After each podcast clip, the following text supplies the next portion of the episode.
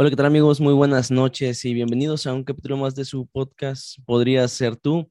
El día de hoy en esta modalidad en Zoom, como ya lo hemos hecho anteriormente, con nuestros amigos que colaboran con nosotros desde otro estado.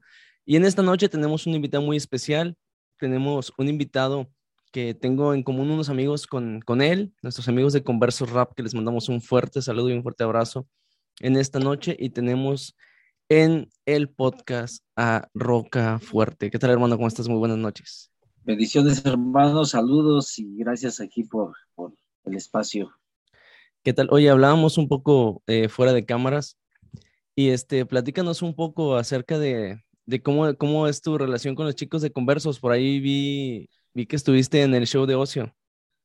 Sí, estuvimos ahí con ellos. Este, yo no sabía que eran de, de allá por, por Morelos hasta apenas en este, en este programa que estuvimos, pero sí, este, pues ya tiene algo de tiempo que, que sé de ellos, estuvimos en algunos eventos juntos y, y, pues me hicieron unas entrevistas para eso de los premios Monster que, este, que ahorita ya se viene, que es el 27 de noviembre, estamos nominados uh -huh. ahí y este, y pues sí, este, hicimos otra, otra vez la entrevista y pues fue de bendición estar ahí con, con mis hermanos de Conversos Rap. Y ahí aventándonos un spoiler, ¿se viene algo con los chicos de Conversos o, o todavía pues, no hay nada por ahí? Pues a mí me gustaría, hermano. Así que usualmente, este, de hecho, por ahí se habló en un, programa, me comentaron así como que, como que me la aventaron ahí, la pregunta.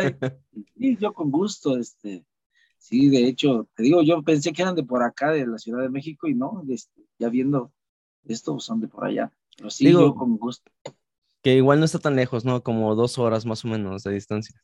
Sí, más o menos como dos horas, dos horas y media. Excelente. Ahí, sí. Oye, hermano, este, antes de, de entrar a, a, materia, la materia musical, que es, es gran parte de lo que platicamos, nos gusta y nos, nos interesa mucho conocer a la persona antes que al artista. Entonces, eh, quería saber y preguntarte, ¿verdad? ¿Cómo es que llega eh, Julio César, que es tu nombre, a los pies de Cristo, si siempre has estado en la iglesia o si llevaste un proceso para llegar a los pies del Señor. Pues sí, fue un proceso, ¿no? Yo creo que eh, en toda mi vida, pues sí, fue una, una vida difícil desde niño. Eh, bueno, mis padres se separaron este, cuando yo tenía tres años y pues mi padre agarró su rumbo, mi madre pues como pudo nos quiso sacar adelante, entonces este, ella era una persona un poco problemática, ¿no? Así, por decirlo, eh, así sin Dios, pues peleando por todos lados. Eh, finalmente, pues nosotros desde niños crecimos en las calles y, y todo eso, entonces este, a, la, a, la, edad que tenía como 24, 25 años, fue cuando Dios vino a mi vida. Y de ahí, este, pues cambió todo, todo, hermano. Aún la manera del rap, porque antes yo hacía rap secular, desde el año 2000 por ahí. Entonces, desde cuando viene 2000. Dios, Sí, desde el 2000, a finales del año 2000, este, es cuando yo empiezo a hacer las primeras rimas y a grabarme en cassette. Entonces, okay. este, sí, cuando, cuando viene Dios, pues cambió totalmente todo, ¿no? El mensaje, la, mi familia, mi esposa, mis hijos. Bueno, mi hijo que tenía este, en ese tiempo, ya, ya tengo, tengo tres. ok. Oye, ¿y cómo es ese acercamiento este, con la iglesia, con Dios? O sea, me digo, para, para saber un poco el contexto, porque es muy diferente cantar rap secular y, y moverte en, en, los medios seculares, tal vez, o, o, manejar la lírica secular, digo, es tal vez, eh, pues es, es, mucho más fácil a veces rellenar un punchline o escribir, porque hay, hay muchas otras cosas de que escribir que escribir este rap cristiano. ¿Cómo fue tu proceso eh, de acercamiento con Dios? O sea, ese momento en el que dijiste, ¿sabes qué? Ahora necesito a Dios en mi vida. Pues yo creo que ya, ya quería cambiar de vida, ¿no? Este, aparentemente uno es feliz con, con todo lo que eh, uno tiene. En ese tiempo yo tenía muchas adicciones, este, había mucha gente alrededor, siempre me ha seguido mucha gente, me ha seguido mucha gente, entonces, este, pues sí, la pandilla, los amigos, las amigas, pero aún así estaba vacío, ¿no? Este, por así que lo que era la piedra, el activo, los chochos que le llaman acá, el Roche 2 y Roche 4, todo eso lo que me metía, aún así no lo llenaba, entonces yo ya quería otra vida, yo decía, pues si no, este, aquí voy a terminar muerto, así como pues compañeros, ¿no? Que estuvimos en, en la misma situación, en, en, la pandilla que terminaban muertos, o en la cárcel que también estuve en un tiempo, en el año 97. Pero sí, este, cuando viene Dios, o sea, totalmente, me invitaron una vez en, eh, hace cuenta que mi esposa empezó a conocer ella primero y yo me acuerdo que yo no quería nada con Dios, yo decía que Dios no existía, ¿no? Yo estaba muy resentido con Dios, con, con la vida, ¿no? Con mis padres, con la vida que llevé. Y este, entonces ella empieza a conocer y me quería llevar y me invitaba a la iglesia y yo no quería, yo decía, no, Dios no existe, ¿no? Entonces, este, cuando ella me invita, pues yo no, no acepté hasta que una vez hicieron como que una pastorela en una casa y me invitaron y yo dije, pues vamos, era 24 de diciembre. Ok. fuimos, fuimos y este, exactamente ahí, hermano, Dios este, me habló a través del pastor que estaba dirigiendo y, y algo hizo que yo me acercara hasta el frente y que cuando él dice, alguien quiere que Dios cambie su vida, entonces no sé qué pasó, cuando yo terminé ya estaba ahí llorando y hasta el frente y estaba orando y haciendo la oración de fe. Y no sé qué pasó, bueno, me quebrantó tanto que yo era muy duro, pero ahí estaba llorando. Y Claro, finalmente y- pues sí, hice esa oración. Ahí se cumple donde dice que su palabra no vuelve vacía, ¿no? O sea, donde Sí, las escrituras dicen que la palabra de Dios no vuelve vacía cuando uno la escucha. Y fíjate, es, es muy sorprendente porque en, en, en general, eh, la gente que, que nos gusta el rap, eh, yo, yo soy muy fan del rap, este, conocemos a, los raperos seculares y sabemos cómo se mueve el medio, ¿no? O sea, sabemos lo que implica, o al menos uno como fan cree, cree saber lo que implica el hecho de, de admirar a alguien en, el rap secular.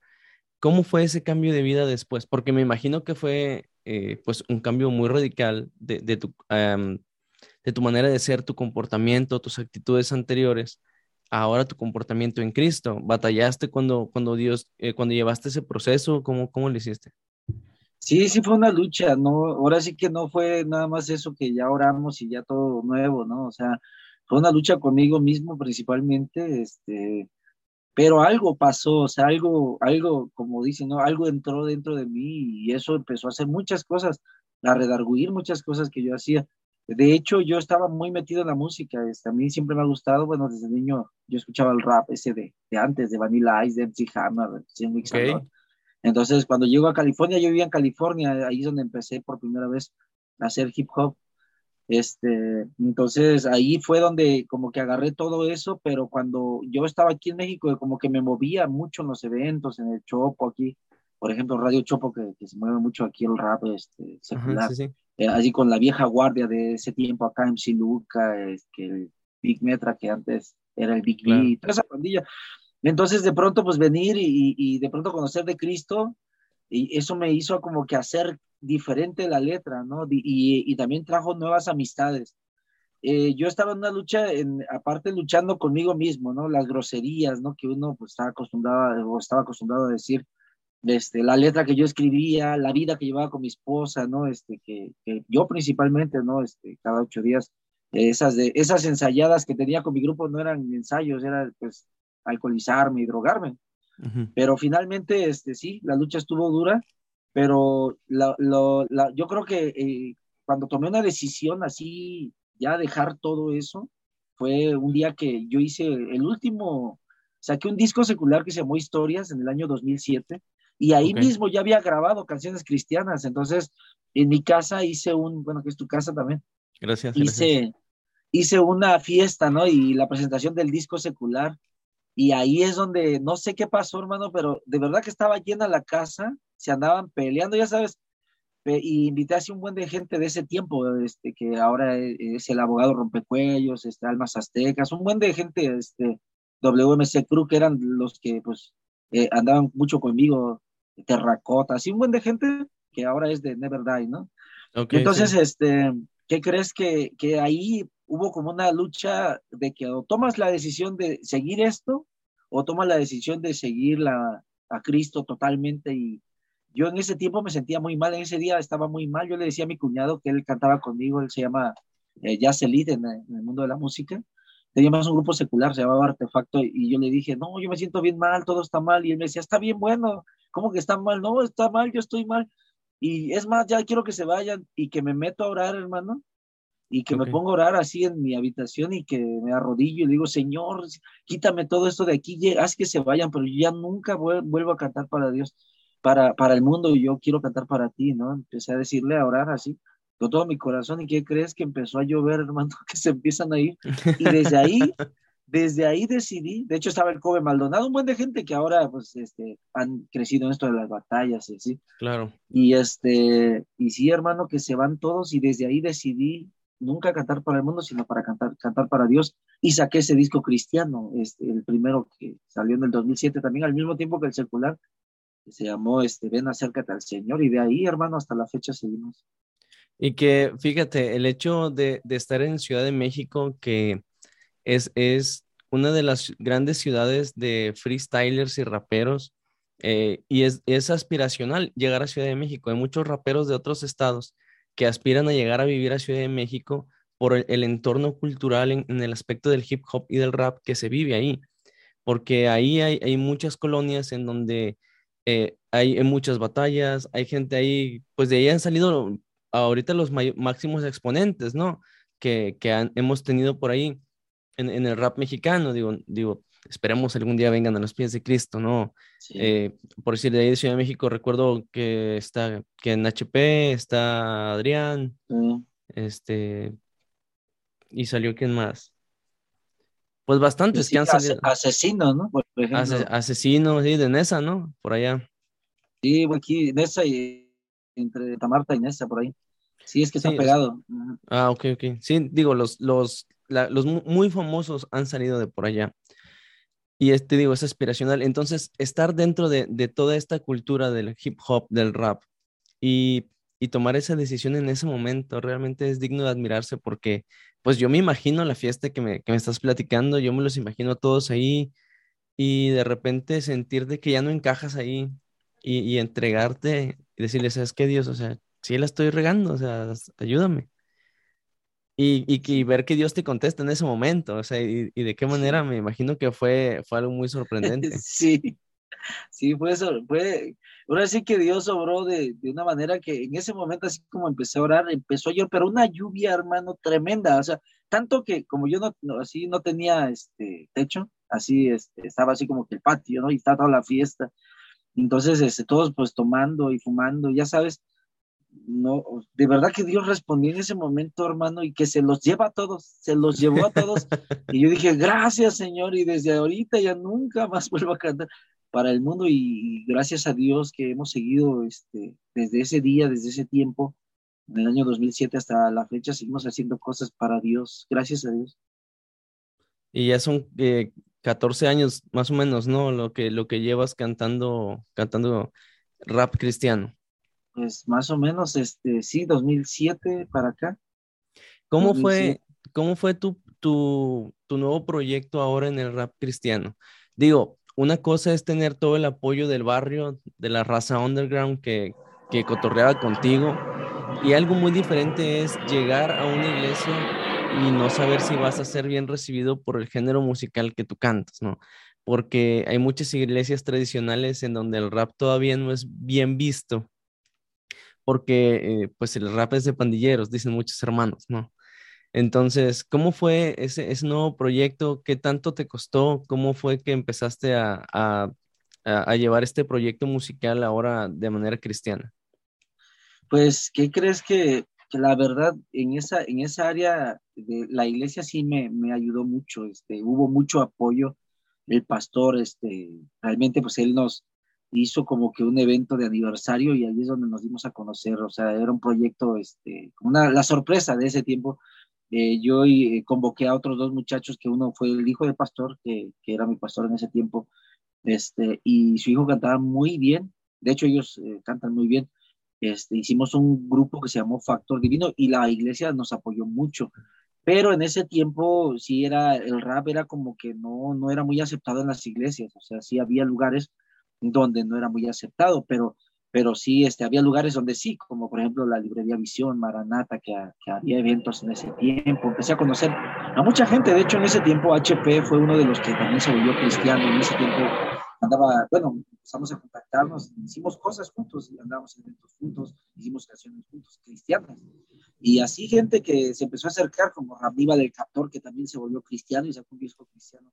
Y empezamos a andar juntos en los eventos. Y así empecé a conocer a un buen de gente que aquí en la Ciudad de México hay demasiados, eh, gente que hace rap, como dices, en el secular, pero también cristianos. Hay mucho movimiento, hay muchos que hasta la fecha siguen. Este, pero en ese tiempo sí era complicado en ciertos lugares, ¿no?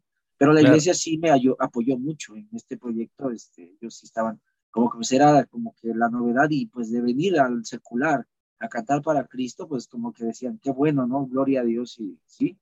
Claro, y, y, que, y que en ese tiempo, al menos en 2000, que 2007, 2008, este, te digo, era muy sorprendente ver que iglesias aceptaran el movimiento, porque en esa época, 2007-2008, fue el apogeo de, de, pues, de los grandes, ¿no? De Funky, de, de Redimidos, de, de Manny Montes, claro. Manny Montes es un poquito más hip hop que los otros dos, entonces, este, fue, e, es cuando ellos estaban ya en el top, o sea, ellos ya eran raperos top, de, hablando mundialmente, ¿no? En el ámbito cristiano, pero sí teníamos como iglesia ese pequeño gusanito de, bueno, digo, los hermanos más grandes tenían ese pequeño gusanito de, ¿y, y si será de Dios? ¿Y será que sí hablan de Dios? Y, y, era, es, o sea, suena muy gracioso, pero es, es, real. Ya actualmente creo que hay muchísima más aceptación y, y, hay muchas iglesias muy abiertas a recibir este, conciertos. Yo, fíjate, te platico rapidito, cuando en 2007-2008 precisamente, yo tenía como 15 años, este, tuvimos un grupo de rap, unos amigos y yo, y este, y, y estábamos haciendo un evento y todo, y trajimos unos invitados, este, de Nuevo Laredo, nosotros estamos en Monterrey y juntamos así varias razas y ya nos habían prestado una iglesia. Entonces fuimos un día antes, o pues a ver los espacios y todo el rollo. Y llegando, nos dice el pastor, un día antes del, evento, este, no, siempre no les voy a prestar nada, este, porque pues esa música no, no es de Dios. Entonces, eh, mejor toda la gente que venga que se quede a la oración. Y pues ya no nos prestó la iglesia y el día del evento ahí andábamos avisándole a toda la banda de que no, ahora lo vamos a hacer acá. Nos prestaron un parque en municipio y todo el rollo. Y aún así llegó gente a la iglesia y el pastor, no, no hay, no hay nada, pero quédense en la oración. Y se quedó mucha gente a la oración. Este, y, y pues fue, fue un trago difícil, algo difícil de, de, aceptar, ¿no? Porque pues uno, a final de cuentas, chamaco con 15, 16 años y sentir que te daban la espalda, pues era algo muy complicado. Y por eso admiro mucho lo que pasó en tu caso, ¿no? O sea, y más porque, digo, no es, es un señalamiento, pero, o sea, tú venías de la música secular y aún así la iglesia te recibió con los brazos abiertos y, y el pastor te ayudó y dijo, ¿sabes qué? No hay bronca, aquí te vamos a dar oportunidad, te vamos a dar espacio de que hagas tu, tu música y eso es, es muy digno de admirar. Este, quería preguntarte, ¿cómo, cómo fue ¿Cómo fue ese proceso de escribir tu primer canción cristiana? Eh, ¿Qué había en esa, en esa letra de tu primer canción cristiana?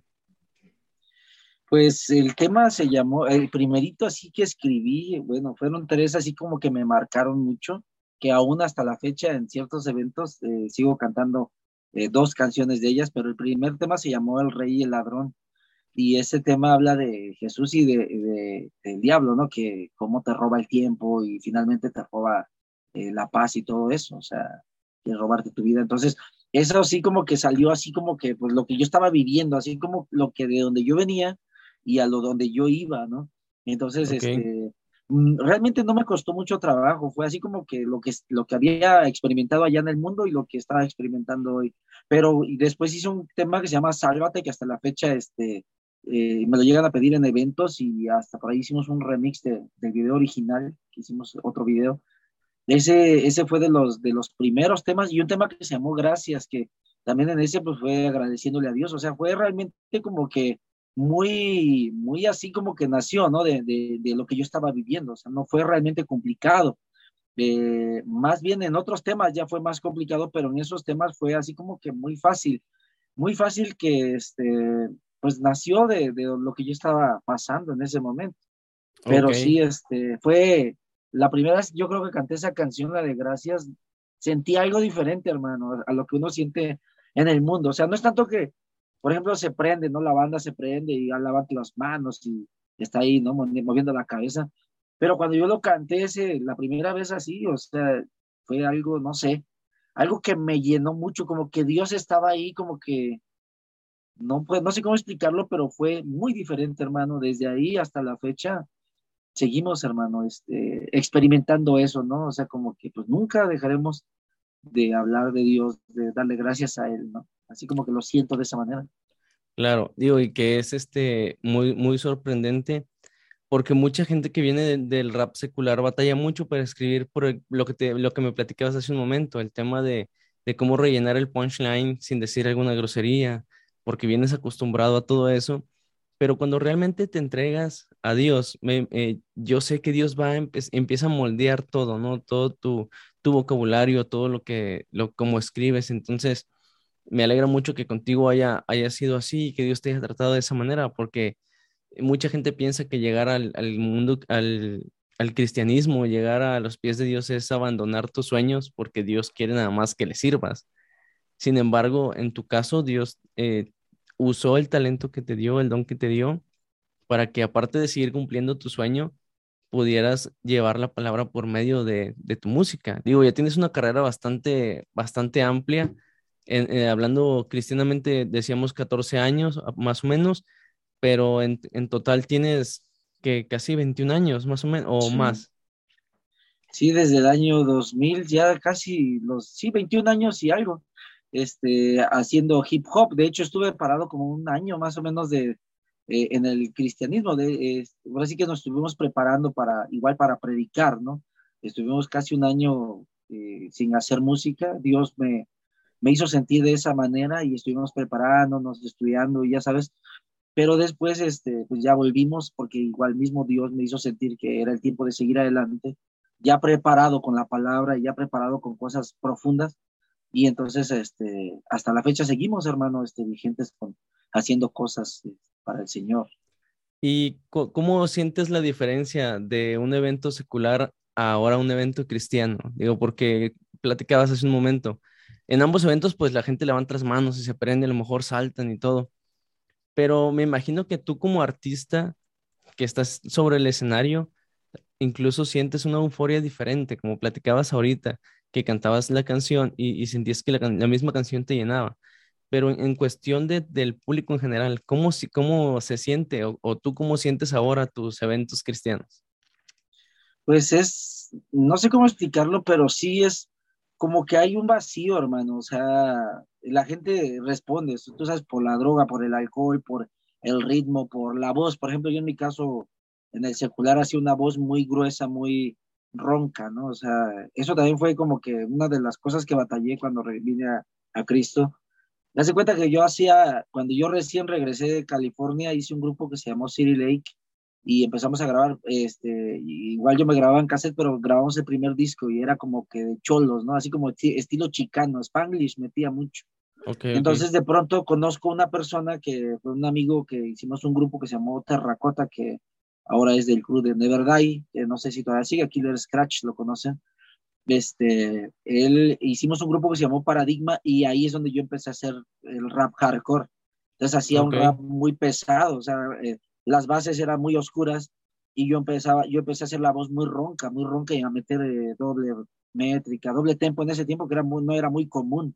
Este, ahora ya es muy común, pero antes eh, el trap vino también y trajo eso, pero, pero realmente yo lo hacía desde muchos años antes, desde el 2004 por ahí, doble rimas, doble tempo y este y ese grupo empezó a sonar mucho que nos firmó una disquera que se llamó Psycho Records, una gente de, de California de, de Los Ángeles y de Nuevo México y andábamos en eventos así, este, con gente como te digo, como la vieja guardia, con gente de Francia, la Rumbia se llamaba el grupo, eh, este, vamos a salir, pero nos ofrecieron un contrato, una disquera que se llamó Imperio Records, que ahora es Mantequilla Records, no sé si todavía se siga llamando ah, así. sí, la de que Big Metra, ¿no? Ajá, sí, y entonces nosotros salimos mal por ese contrato, pero finalmente Dios tiene sus planes, porque yo empecé a hacer un grupo diferente, Artefacto, pero yo, yo venía de ese grupo, de hacer rap, este, hardcore, y de pronto me vuelvo a Cristo, Entonces digo, en la iglesia me van a correr con esa voz, ¿no? Entonces lo que hice fue hacerlo como más ligero. Yo empecé a hacer la voz normal. Empecé a hacer la voz normal y empecé a cantar. Y esa canción de Gracias es una canción que, eh, ahora sí que yo siempre he sido rapero, siempre estaba en contra del reggaetón, pero cuando me vuelvo cristiano, las personas que nos seguían mucho este, pedían un reggaetón y en ese tiempo estaba de moda Manny Montes, este, Funky, o sea, y ellos metían rap y, reggaetón. Hicimos esa, esa canción, hermano, y fue un éxito. Ahora sí que sonaba hasta en la radio abierta aquí en Radio, este, Contraste Radio, en Radio Chapultepec. Entonces, este, pero ahí hice la voz así, así dije, yo la voy a hacer como me nace, ¿no? Y la hice un poco más ligera, pero la verdad sí funcionó, hermano, y hasta ahí, de ahí nació Roca Fuerte. El estilo de Roca Fuerte es así como más, este, pues más hardcore, más, más pesado, ¿no? Sí, de hecho, eh, te iba, disculpa que te interrumpa, pero precisamente te iba a comentar eso. Por ahí escuché algunas de, tus canciones y tienes ese timbre de voz muy, muy, muy marcado diferente al resto de los raperos cristianos. Es, eh, es, es precisamente, yo dije, eres si mal, tampoco es barba, pero creo que eres el primer rapero hardcore cristiano que escucho y que es muy notorio que es hardcore. Porque sí, sí he escuchado exponentes que tienen una voz gruesa o, o, que se ve que hacen así la voz cuando están cantando. O sea, se nota mucho que quieren ah, eh, engrosar la voz. Pero por decir, este, Fermín Cuarto tiene la voz muy, muy gruesa, pero no es hardcore, porque busca como ser un poquito más melódico también en, sus ritmos y todo, y, tú no, tú, tú sigues, o sea, me imagino que quisiste serle fiel al estilo que venías manejando. Y, y, el, pues, resultado es, es, bastante bueno. Creo que tu música es muy buena. Gracias, hermano. Pues yo creo que eso me ha funcionado. Eh, por ejemplo, en el ambiente underground, este, funcionó mucho. por ejemplo, en las cárceles donde vamos, este, a los anexos, los centros de adicciones, ha funcionado mucho así en el barrio. Este, mucha gente, de hecho, he hecho canciones con seculares y ellos me han pedido y yo les he dicho, bueno, pues como le llaman, ¿no? Este, una canción clean, yo les digo, porque, o sea, clean es que no tenga groserías o malas palabras. Yo les decía, por respeto a la gente que yo que tengo, ¿no? Este, que me sigue, porque hay niños y todo. Pero sí, este ha funcionado, hermano. Ahora estamos haciendo, claro, ya cosas más digeribles, porque este, también estamos entrando a otros medios. Este, ahorita estamos haciendo un proyecto nuevo que ya viene, ya canto más coros, este, ya cantados, hago la voz más normal. En otras canciones meto este, así el estilo. Hoy ya los beats ya son diferentes, un poquito más digeribles, como te decía, ya no tan underground. Que apenas hicimos un tema con H Muda, no sé si sabías que se volvió cristiano. Este, el Terma. El Terma. El oh, cómo no, el, el, Chaparro de Oro es, eh, digo, Aquí sí, el, el, brother no ocupo publicidad, pero el terma de maestrazo. O sea, yo lo seguía desde que, desde que sacó un disco con King Copas en 2005, 2006. Desde ahí yo me hice su fan bien, chido. Sí, pues apenas grabamos un tema, de hecho aquí en el estudio, estoy aquí ahorita, aquí donde grabamos, y de hecho lo estaba editando y dije, se oye bien underground, pero se, me gusta, me gusta, y luego escuchar al Terma hablar de Cristo, dices, que tremendo, o sea, esa voz, o sea, esa voz que tiene que es, es muy de él, ¿no? Claro, es, digo, es, incluso los beats de las canciones del Terma, eh, si escuchas el puro beat, dices, e, es una rola de H muda, o sea, te das cuenta porque tiene, tiene esa esencia muy marcada. Sí, y de hecho él hizo el beat, entonces la estaba escuchando hoy, la venía escuchando y dije, Señor, o sea, gracias por permitir, o sea, esto, ¿no? De que pues haya esa unión, porque ya tenemos nosotros pues también ya un, camino recorrido y de pronto el tema que se acerque a Cristo y hablar de Cristo en la canción, dices, qué bendición, ¿no? Le venía a escuchar y digo, pero suena bien underground, o sea, suena bien underground porque ahorita yo estoy haciendo cosas un poco diferentes, claro, pero suena bien underground y pues así como que volví a ese tiempo, ¿no? A, a eso, la rap de los 2000, 2002, por ahí. Claro, sí, totalmente de acuerdo. Es que, bueno, no soy tan viejo, pero me tocó esa época dorada de de la transición del rap pocho al rap ya mexa 100% en español, en donde tenía algunos elementos de rap, este, pues sí, pocho, de, rap sureño, de, acá de Los Ángeles, de, de por ahí cerca de, Texas, ¿no? De Eagle Pass, o sea, todo eso. Y creo que ahorita no, no es hacer menos a la cultura de ahorita, pero creo que en aquel entonces el rap era, era muy marcado el dominio de la raza que era buena. O sea, ahorita e, es de repente medio triste ver mucho rapero reggaetonero con el autotune a todo, a todo lo que da, pero antes era mucho talento de los raperos en, general, tanto cristianos como seculares, y era muy digno de, admirar. Y fíjate, me, me causa curiosidad el, te, el escuchar a Termo hablar de Cristo porque pues sí, uno está acostumbrado a escucharlo en, otro, en otro estilo. Nos platicabas que, que tienes este ministerio carcelario de, de, ir a las cárceles o a los anexos, y me imagino que ahora como padre, para ti ver un adolescente en una prisión o en un anexo es, es muy duro, ¿no? Me imagino que ha de ser muy, muy difícil. ¿Cómo, ¿Cómo fue este acercamiento para iniciar este ministerio? Bueno, pues yo viví estar en la cárcel en el año 97, estuvimos en el reclusorio sur, que eh, pues ya aprovechando que estamos hablando de eso, el próximo lunes vamos a estar aquí en, en, ese reclusorio donde yo estuve hace más de 20 años. Este, ya es la segunda vez que voy ya como cristiano, ¿no? Este, la, a los 20 años que, que, yo estuve ahí, a los 20 años Dios me permitió entrar a predicar. Eh, ya había entrado a todos los demás, pero menos ahí. Y este 15, que es el, el, lunes próximo, estaremos ahí con este Ministerio de Propiedad de Dios y Mahanaim. Este, vamos a estar ahí este, compartiendo pues, la palabra y cantando hip hop. Pero sí, este, antes estuve y ahí tuve una experiencia, ¿no? Dios permitió que, que, lo viviera y aprendí algo, como siempre lo digo, eh, cuando canto una canción que se llama Quiero ser libre, esa canción habla de eso, de que a veces el hombre se puede acostumbrar a cualquier situación, o sea, yo me acostumbré, o me estaba acostumbrando más bien al sistema de la cárcel, a estar encerrado, porque te acostumbras, o sea, bueno, te acostumbras al sistema, o sea, estando ahí adentro te abstienes de muchas cosas, ¿no? Este, pero pues ahí se mueve todo, la droga, muchas cosas, pero lo que me di cuenta es que pues te las cotorreas, ¿no? O sea, estás, te diviertes, juegas fútbol, juegas básquet, eh, te drogas, este, te diviertes, pero a una cosa no te acostumbras y es estar encerrado y eso, ese encierro te, te, mata, o sea, a mí me dan ganas de colgarme, hermano, de la desesperación de estar encerrado, de pensar cuántos años voy a estar aquí y eso.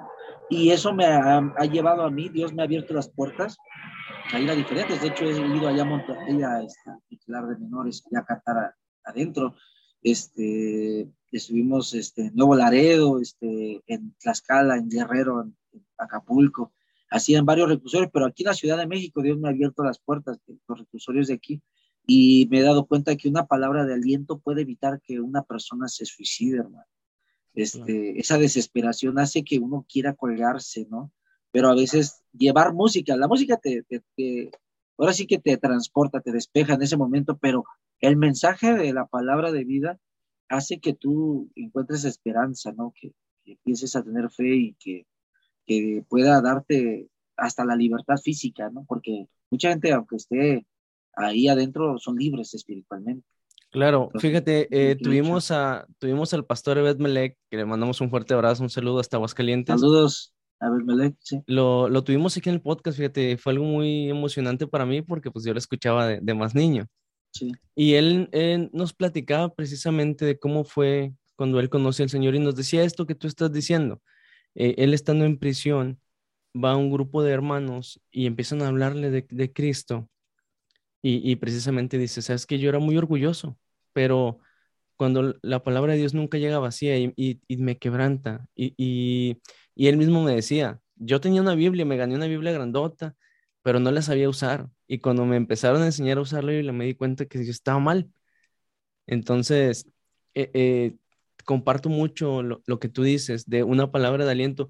No precisamente tiene la persona que estar en prisión para que la palabra llegue a su corazón, pero en esa situación en donde, como bien comentas, pues uno nunca se va a acostumbrar a estar encerrado, o sea, uno anhela estar fuera, estar con la familia, con los amigos, o etcétera, ¿no? Depende de lo, lo que a uno le guste, pero el, el encierro juega mucho con tu mente también, o sea, juega mucho con eh, tus pensamientos, tienes otro tipo de luchas internas mucho más eh, fuertes por lo mismo que, estás ahí. Digo, si uno, este, que, de repente no salía por la pandemia, o sea, estando en casa, se, se, estresaba, se ponía a veces de mal humor, cuanto más alguien que de plano está encerrado todo el tiempo y, que sabe que va a estar ahí un buen rato.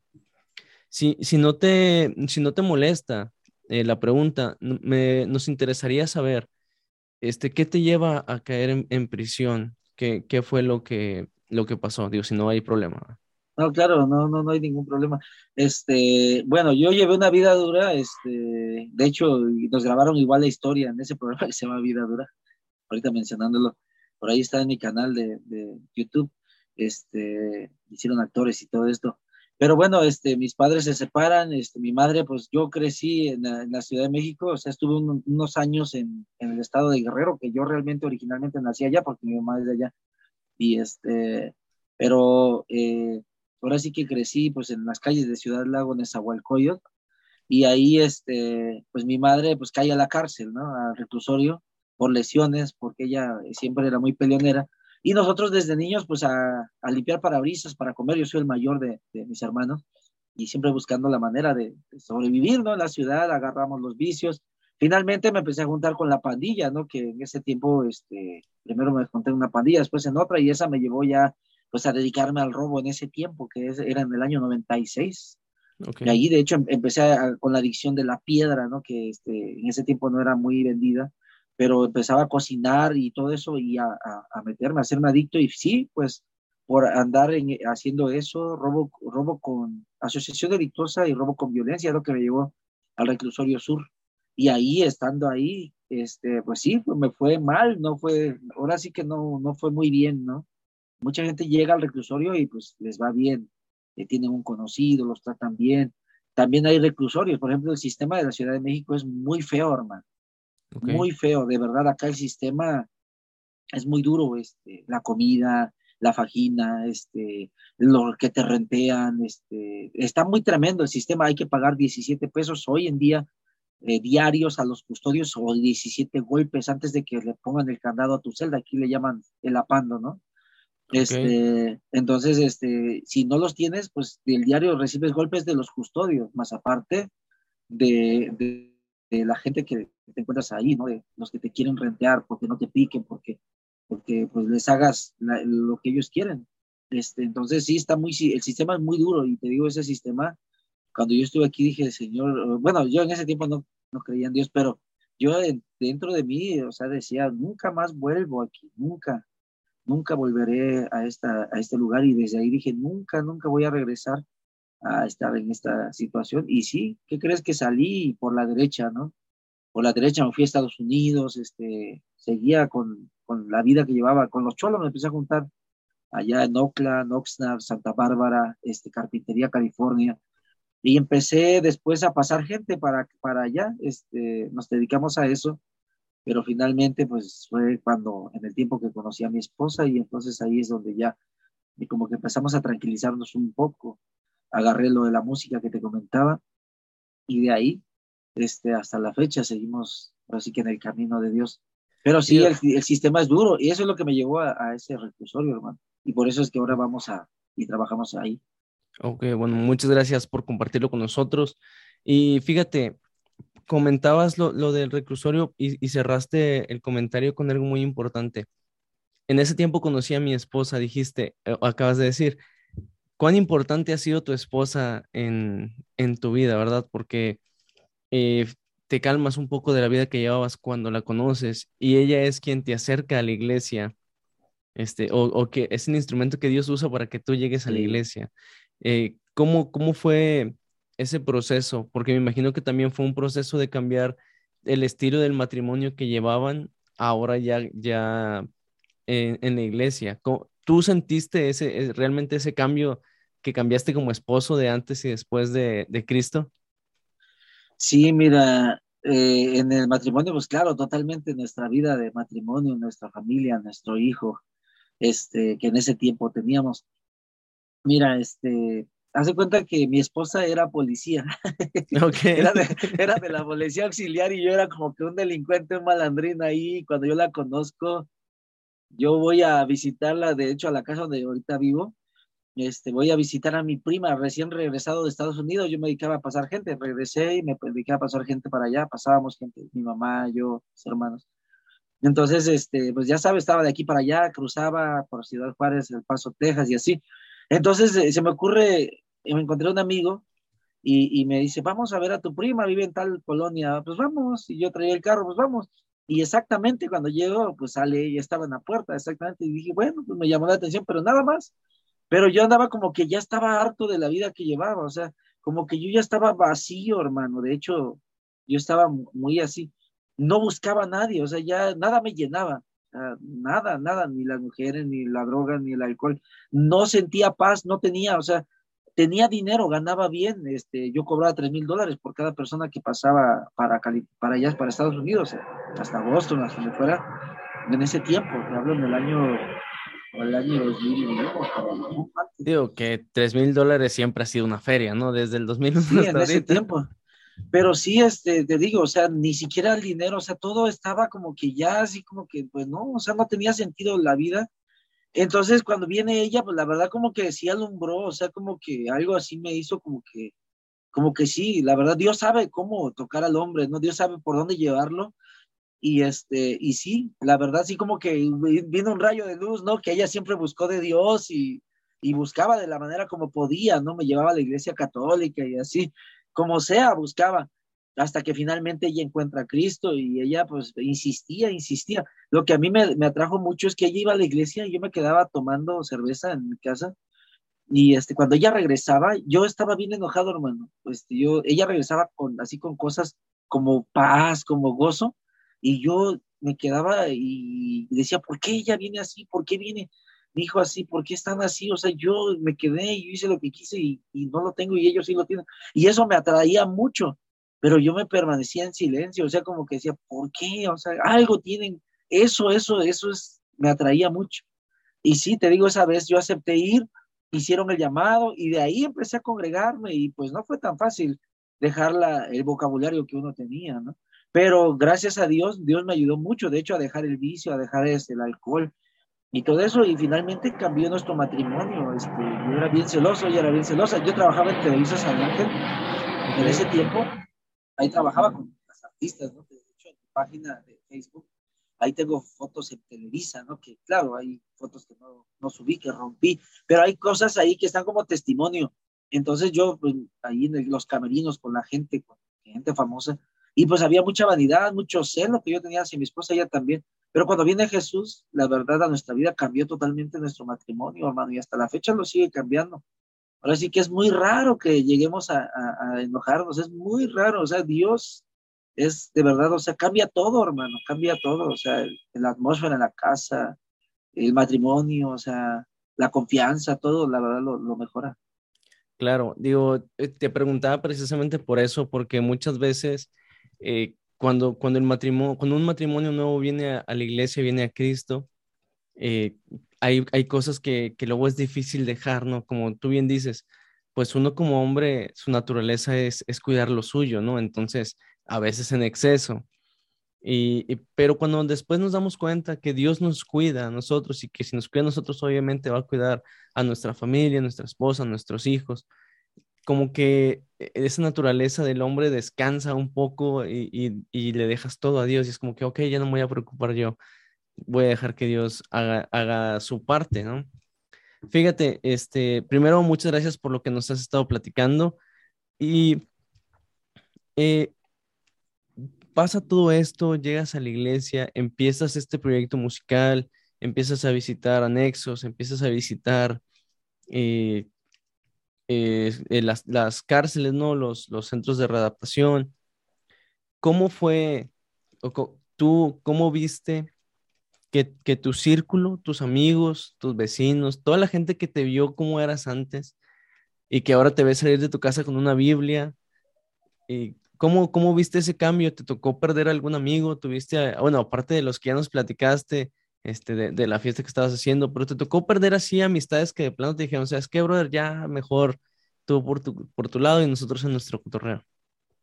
Pues sí me tocó, hermano, este, ahora sí que, de hecho, en primer lugar, pues, este, pues eh, parte de la familia, mi madre, por ejemplo, en ese tiempo, pues no estaba de acuerdo, o sea, como que no me creía, como me decía, tú eres un hipócrita y así, porque yo era pues, bien tremendo y de pronto vengo a Cristo y yo pues tratando de cambiar. Este, amigos, sí, hermano, o sea, no hubo tal amigos como que me dijeran, no, pues ya eres cristiano, no, o sea, la gente se empezó a alejar, alejar, alejar, alejar. Y este, entonces así uno pues se da cuenta, o sea, de hecho el mismo grupo artefacto que tenía, pues yo quería predicarles y pues no, no, me, o sea, se deshizo el grupo. Este, mucha gente sí me preguntaba, o sea, pero ¿por qué? ¿Pero por qué? Entonces, este, llegó un, un amigo una vez que yo, haz, de cuenta que yo trabajaba con, trabajé en muchas cosas, ¿no? Este, pero eh, él era como que mi jefe y, y nosotros íbamos hacia Veracruz, hacia, trabajamos fuera y cada que llegamos a un lugar, yo movía como que yo alborotaba a todos, a todos, para la droga, para el alcohol, para todo. Entonces, este, en cierto momento hasta me llegaron a decir, tú eres el diablo, ¿no? Porque tú le das ideas a él y él hace todo y como él traía el dinero y todo. Pero ese amigo, cuando yo me volví a Cristo, hermano, una vez llegué al barrio y, fui a una fiesta de, de, la casa de mi mamá y me lo encontré y él andaba tomando. Y me dice, ¿qué, ay, qué, qué, cómo estás? Y tómale acá y empieza a sacar la, ahora sí que el, el tequila y dice, tómale acá. Y pues yo, como era el que yo le daba cuerda y yo ya estaba en Cristo, entonces digo, no, hermano, yo ya no tomo. ¿Cómo que no tomo así? Yo ya no tomo. No, ya soy cristiano y yo conozco a Cristo y Dios me ha cambiado. No, no me digas, a ver, dime, dime, a ver, ¿cómo, cómo está eso de Cristo? Entonces me empezó a preguntar y pues yo le empecé a decir. O sea, tratando de evangelizarlo y que dice, no, no, ahora me, ahora me vas a decir, ahora me vas a convencer aferrado y que dice, le dice a su hermano, me dice, le dice a su hermano, saca la pistola, tráete la 9 milímetros, vamos a ver quién se va al cielo y al infierno, ahorita nos vamos a dar un balazo, así. ¿Cómo es posible que, o sea, yo a él lo influenciaba así, a hacer las cosas malas y ahora trataba yo de influenciarlo a lo bueno y pues, realmente él se puso agresivo y, y fui, fue a traer la pistola, corta el cartucho, dice, ahorita nos vamos a ver quién nos va al cielo y al infierno, ahorita vamos a ver si es cierto, a ver si Dios te hace un paro así.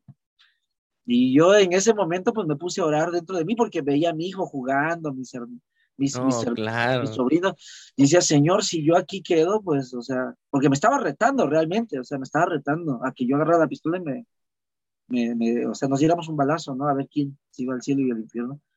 Y me puse a orar y ¿qué crees que en ese momento que me puse a orar dije, Señor, pues, sea usted, ¿no? Porque se puso muy agresivo, que él, yo le influenciaba, yo lo, Ahora sí que yo le decía, haz esto y lo otro, y él lo hacía, ¿eh? Y de pronto pasó eso y dice, no, ¿cómo es posible que tú ya te lavaron el cerebro? Así me decía. ¿Y qué crees, hermano? Que en ese momento que me puse a orar dentro de mí, que él agarra la pistola, que se la mete, que se va, vámonos, que se va. Dije, Señor, gracias. Aleluya, no, me, me, imagino que hasta respiraste, no sé como que. Ah, no, sí descansé, dije, Señor, este, pues, ¿qué haces, no? O sea, yo estaba cayendo en la tentación porque yo en ese momento hubiera dicho, a ver, dame la pistola, vas a ver que sí, y me la pongo en la cabeza, o sea, yo estaba siendo tentado a eso, a eso, no a que él agarrara la pistola y me disparara, o sea, no, no, a que yo agarrara la pistola y me la pusiera en la cabeza, porque yo antes sí traía la pistola y les disparaba así en los pies, estaban así en la esquina y llegaba, o arriba, ¿no?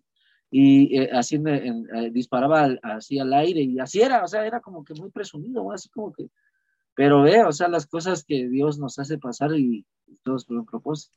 Claro, y digo que todo lo que, todo lo que has pasado, la, tanto las cosas buenas como las cosas malas, te han hecho madurar y llegar a ser la persona que eres ahorita. Digo, con toda esa experiencia y aparte ahora el conocimiento de la palabra de Dios es como que se conjunta todo y me imagino que ahora ya no andas haciendo ese tipo de juegos, que ahora ya eh, eres mucho más sensato en tus decisiones al momento de elegir las cosas.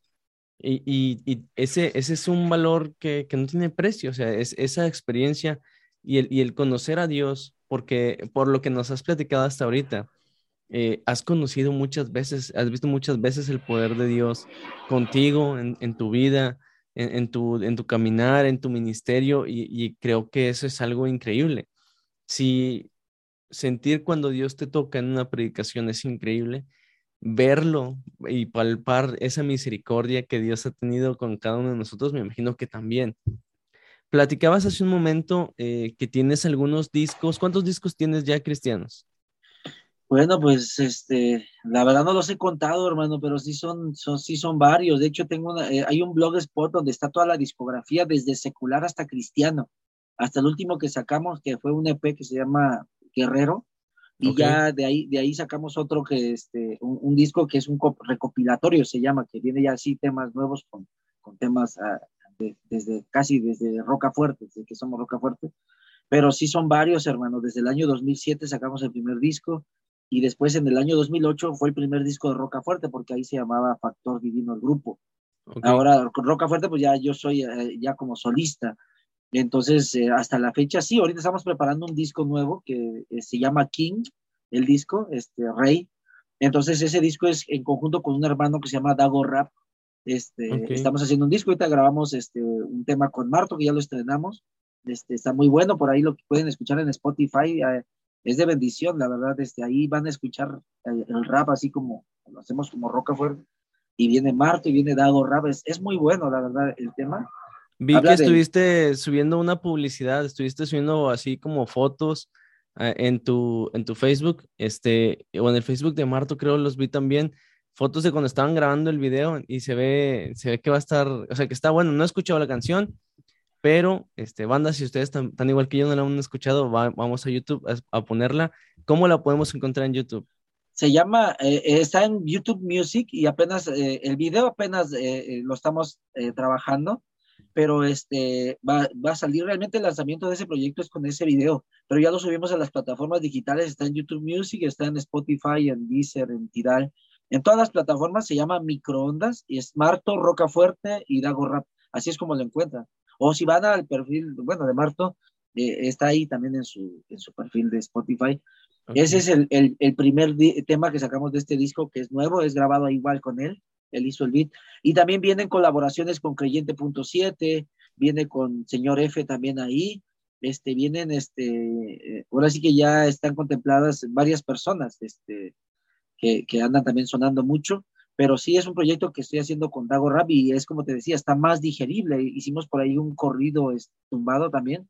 Ok. quedó muy, muy bien, ese quedó muy bien. También es el próximo que vamos a estrenar, ya lo tenemos. Este, pero sí, ya sabes que ahora ya se requiere estrenar con video. Entonces estamos un poquito más lentos en esa parte porque estamos grabando apenas, estamos ideando las cosas. Pero ya eh, a partir de enero sacamos este proyecto y la verdad está muy digerible y muy bueno. Viene como que el rap así como, como siempre lo hago de rap así eh, ponchado, ¿no? Así como hardcore, pero, pero también vienen coros cantados, muy digeribles, este, hicimos reggae rap, hicimos este, así varias cosas. Y tenemos una canción que es, que es, salsa rap, que también está muy buena, y ahí viene también en ese proyecto y va a ser de bendición. Yo creo que les va a gustar mucho. Entonces viene mucha variedad en este próximo proyecto, viene mucha variedad musical, eh, muchas mezclas por lo que nos estás platicando.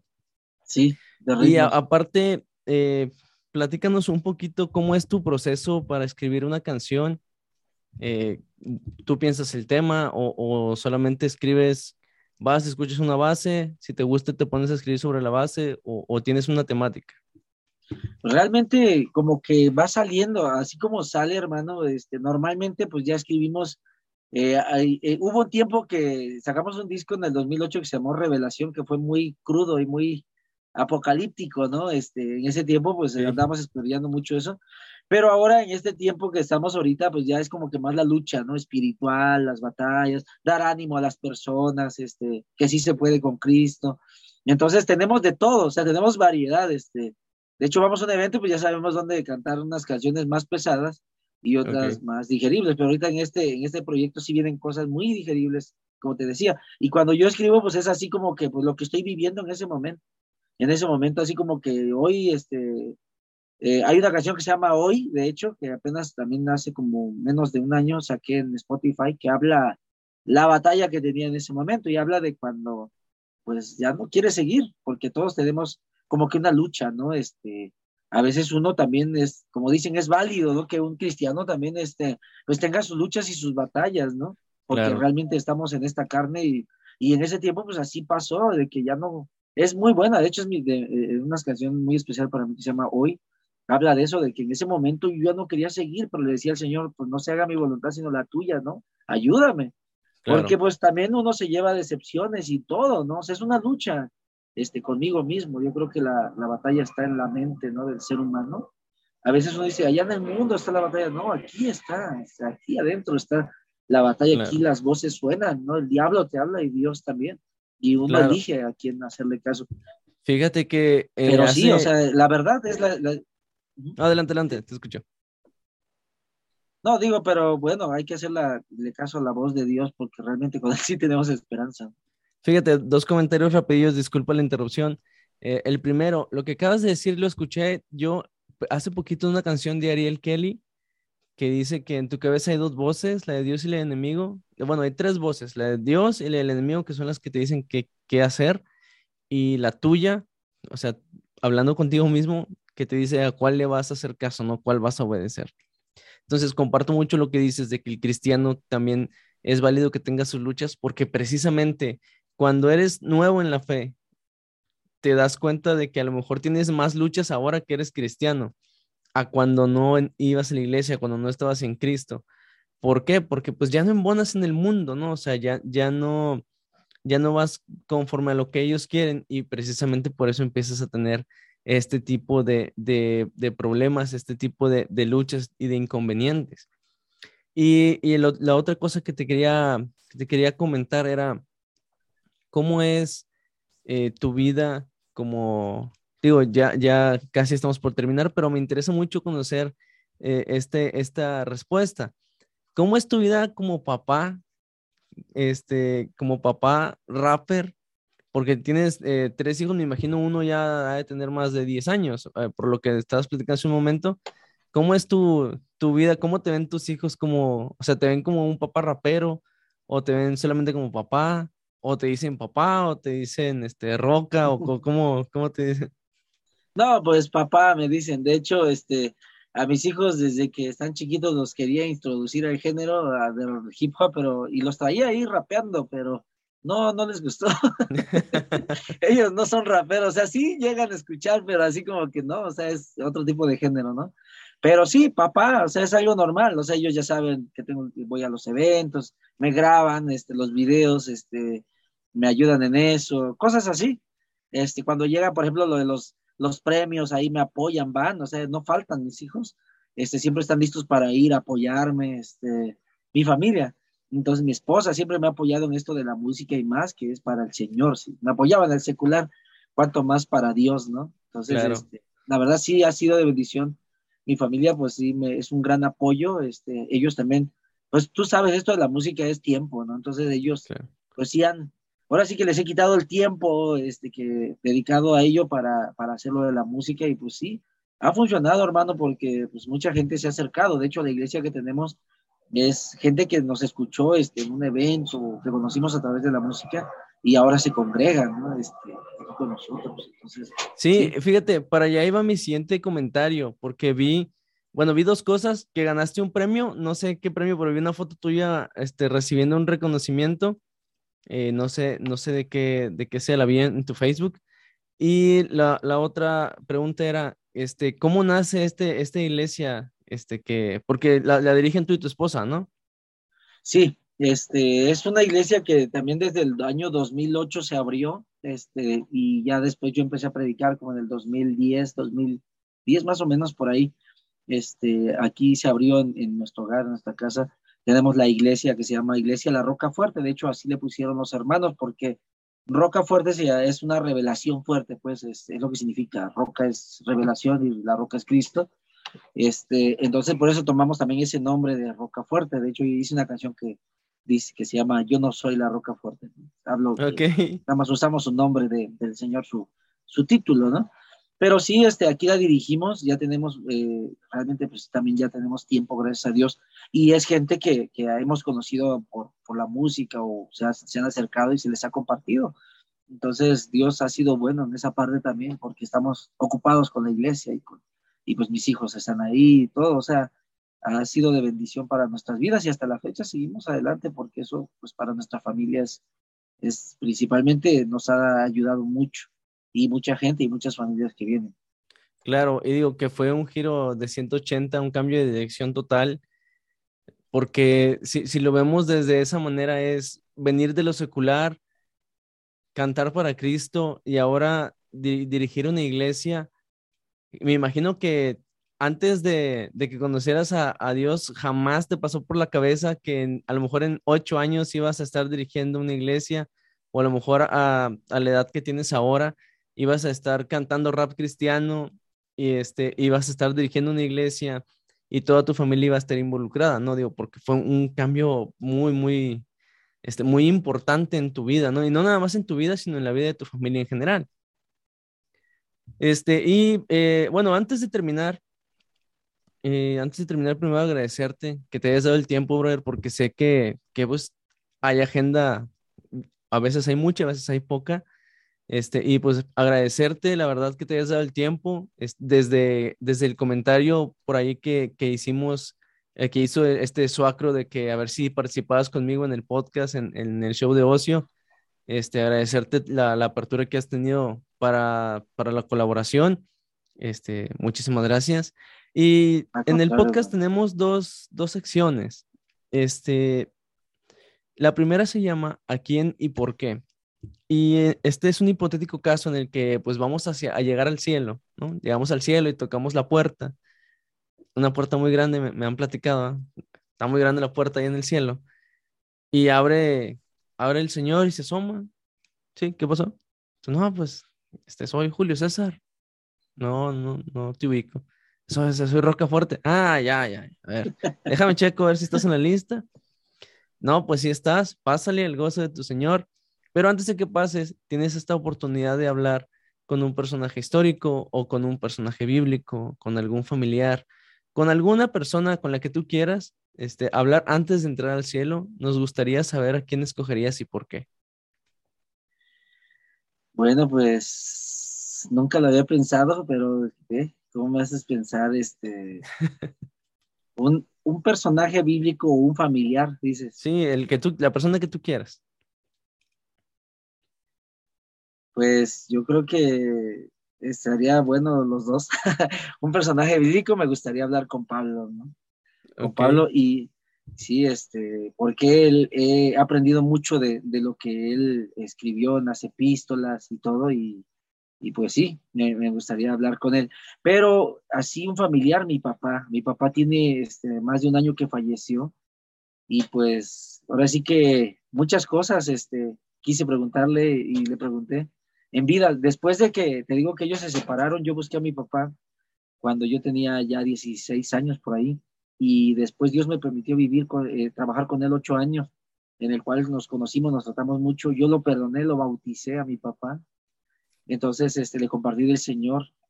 Y pues sí, siempre le quise, le pregunté cosas y me evadía. Y me gustaría preguntarle cosas. Pero sí, mi papá, sí, eh, fue con esta primera pandemia de COVID.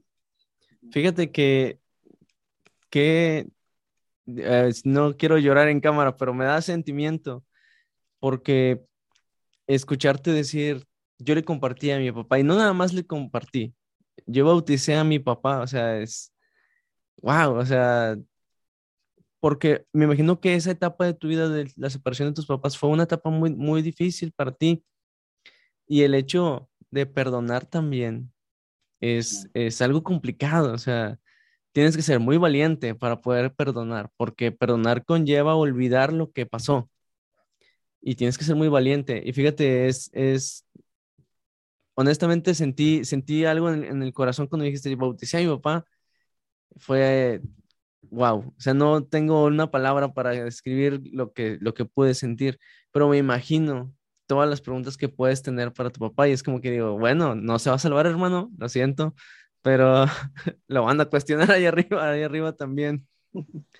Y nuestra última sección, hermano, es este, el invitado te recomienda y queremos que nos recomiendes dos cosas. Pueden ser dos libros, pueden ser dos canciones, dos películas.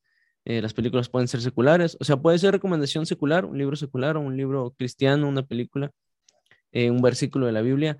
Pero la recomendación o la idea de la recomendación es que tú me digas, ¿sabes qué, Jadiel? Este, yo leo, escucho, veo esto y me deja esta enseñanza, por eso la recomiendo. Bueno, este, películas. Eh, o sea, puede ser pues cualquiera, cualquiera de, los, que te dije. Bueno, un libro. Libro, la verdad, yo te recomiendo Jaciel. Jadiel. Jadiel, perdón. Sí, no hay problema. Eh, un libro que, es de bendición para mí, para mi vida, ha sido este, que yo he leído y que he aprendido mucho de, la palabra de Dios, que realmente es casi puro versículo, pero ese libro se llama la, la exposición de las siete edades de la iglesia, eso te lo recomiendo, porque ahí viene toda la historia de la iglesia este, desde el inicio, ¿no? Después de Cristo para acá, hasta la fecha en la que estamos viendo. Ese es un libro que te recomendaría mucho. Y pues el otro ¿Puedes repetir el pues, nombre, por favor? La exposición de las siete edades de la iglesia, así se llama. Ese te lo recomiendo muchísimo, está muy bueno y este y ahí vas a aprender muchas cosas que a mí me han ayudado mucho a entender todo esto de, de, pues lo que el crecimiento espiritual, ¿no? Este en, en, la iglesia cómo ha ido el diablo queriendo destruirla hasta la fecha, pero pues no ha podido ni lo podrá hacer, ¿no? Y otra, este, realmente pues sí, este, leer mucho la Biblia, eso es muy hermoso, escudriñarla, ¿no? Yo creo que eso eh, es bien hermoso para mí, a mí me ayuda mucho eh, en mi familia, en mi vida, es como diferente, hermano, este, tú sabes, este, leer la Biblia, yo creo que todos los que somos cristianos, cuando la leemos es algo como con una conexión, ¿no? Y yo creo que eso se lo recomendaría a cualquier persona que escuche esto, porque hay cristianos, o sea, hay mucha gente cristiana, pero hay gente cristiana que no lee la Biblia. Claro. Que nada, la verdad, o sea, la verdad es nada más como que lo que me predica, ¿no? El domingo ya. Entonces, este, sí, les recomiendo leer la Biblia porque Jesús dijo, no, escudriñad las escrituras porque a vosotros os parece que en ellas está la vida eterna, ¿no? Y entonces también este, es escudriñarla, o sea, es eso, escudriñarla. Eh, eh, la Biblia está encerrada bajo misterio y entonces hay cosas que están ocultas ahí. Hay cosas que están ocultas, pero también el Señor dijo así, eh, que estas cosas están escondidas de los sabios y entendidos, pero las ha revelado a los niños. Dice en un versículo a los que quieren aprender. Entonces, escudriñen la Biblia. Yo, la verdad, este, eso me ayuda mucho y me gusta mucho, me gusta mucho porque me llena. Realmente cuando Cristo vino a mi vida es lo que llenó. Eso llenó mi corazón. Más allá de un sentir, más allá de sentir al Espíritu Santo y, quebrantarme y llorar, eso es, es muy hermoso, pero principalmente cuando la palabra entra al ser humano, eso es lo que cambia, porque dice la Biblia, ¿no? La fe viene por oír la palabra de Dios, entonces eso empieza a activar la fe y Dios no la nuestra fe, entonces suceden milagros, suceden cosas. Eso. Claro que sí. Sí, digo, totalmente de acuerdo.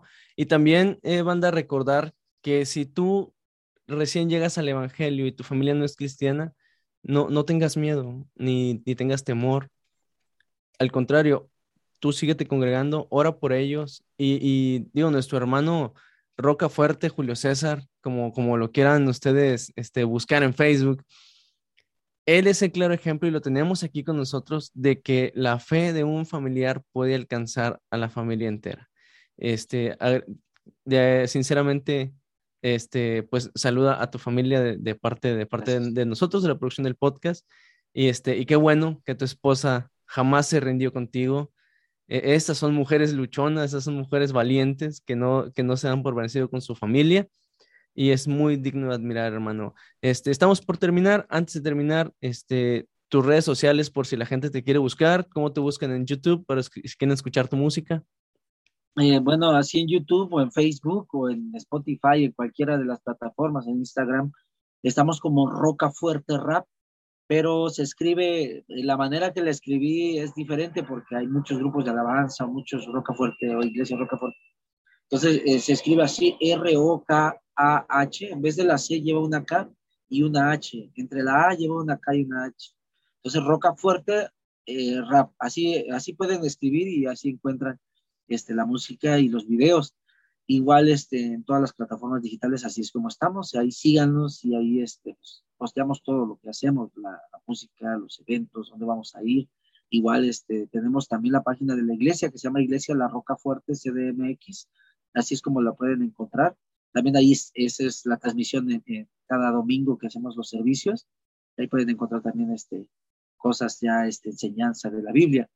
Y pues, este, hablando ahorita que mencionaste lo de mi esposa, les voy a dar un tip para aquellas mujeres que quieran orar por sus maridos, este, o alguien que quiera orar, eh, vean la oración y yo recuerdo muy bien que mi esposa me dijo cuando ella oraba por mí, me dijo así, mira, yo la verdad, yo no pedí que tú fueras a la iglesia, dice, yo cuando oraba pedí, Señor, que Él te ame. Entonces, cuando yo, cuando ella eh, eh, pidió esas cosas, yo empecé a, a sentir ese amor y esa atracción hacia Dios y eso me llevó a ir a, a congregarme y a todo eso. Entonces, eso yo creo que es una buena oración que pueden hacer. Amén. Digo que es increíble eh, lo repito, no me voy a cansar de, de, como, como fan del, del, género, como fan del Señor y de la gente apasionada como tú, que entrega su vida a servir a Cristo, no, no voy a cansar de agradecerle a la gente como, como los papás, como los abuelos, que no se cansan, en tu caso tu esposa, que no se cansan de orar por su familiar, que no se cansan de orar por sus hijos, que no se cansan de orar por sus esposos, por su familia. Creo que es una labor que se le da muy poca importancia a veces, pero la oración, esta oración secreta, por los familiares, porque mucha gente ora, bueno, eh, está la película de, Cuarto de Guerra, no sé si has tenido la oportunidad de verla, y es el ejemplo perfecto de cómo una persona ora por su familiar, por sus problemas, porque bien lo dice la palabra, ¿no? Cuando ores, ora en lo secreto, y tu Padre que ve en lo secreto te recompensará en público. Entonces, no, no hay que, que dejar de orar, por más difícil que sea la situación, hermano. Muchísimas gracias por darte el tiempo. Este, y cuando vengas a Monterrey, écheme un grito o, igual te mando un, un, inbox, un mensaje por si andas por acá, a ver si nos vemos para armar algo. Este, y pues aquí tienes tu casa. Eh, eres, eres bienvenido cuando, cuando quieras andar por este lado. Este, tienes tu casa, aquí un, humilde casa, pero al final de cuentas, con el, con el amor del Señor, es una mansión. Entonces, este, pues bienvenido y gracias por participar. Eh, no sé si te quieres despedir de la banda antes de, de, pausar ya el video. Bueno, pues muchas bendiciones y gracias que, por que escucharon esto, a los que van a escucharlo. Este, pues no se rindan, hermanos, no se rindan. Si tú no conoces de Dios, pues conócelo y vas a ver que Dios es bueno y que es mejor estar con Dios que sin Dios. Entonces, y aquellos que están en Dios, pues no se rindan, sigan adelante, porque el que se lleva el premio es el que llega a la meta. Entonces, sigamos adelante, que todos estamos en un proceso. Es un proceso, a veces hay tiempos difíciles, pero la verdad, sin Dios no estaríamos mejor. Entonces, sigamos caminando con el Señor. Que Dios les bendiga y pues gracias, hermano, por el espacio. Dios te bendiga mucho. Dios bendiga tu vida y tu programa y pues una bendición estar contigo. Muchas gracias. Y banda, ya saben que siempre recomendamos a alguien de los que han estado con nosotros. Váyanse al canal de YouTube de Fabi Reyes. Es una niña, una joven youtuber cristiana que da enseñanza de la Biblia. Sube video muy seguido. Vayan a darle por ahí like y suscríbanse a su canal. Y la de rol, vayan a ver el show de ocio todos los sábados entre 9 y 10 de la noche con nuestros carnales de Converso Rap. No se lo pierdan y muchas gracias por ver este capítulo, banda. Recuerden que no es bueno burlarse de nadie ni hacerlo menos por lo que estén pasando, porque tal vez el próximo podría ser tú. Que Dios te bendiga y nos vemos hasta la próxima.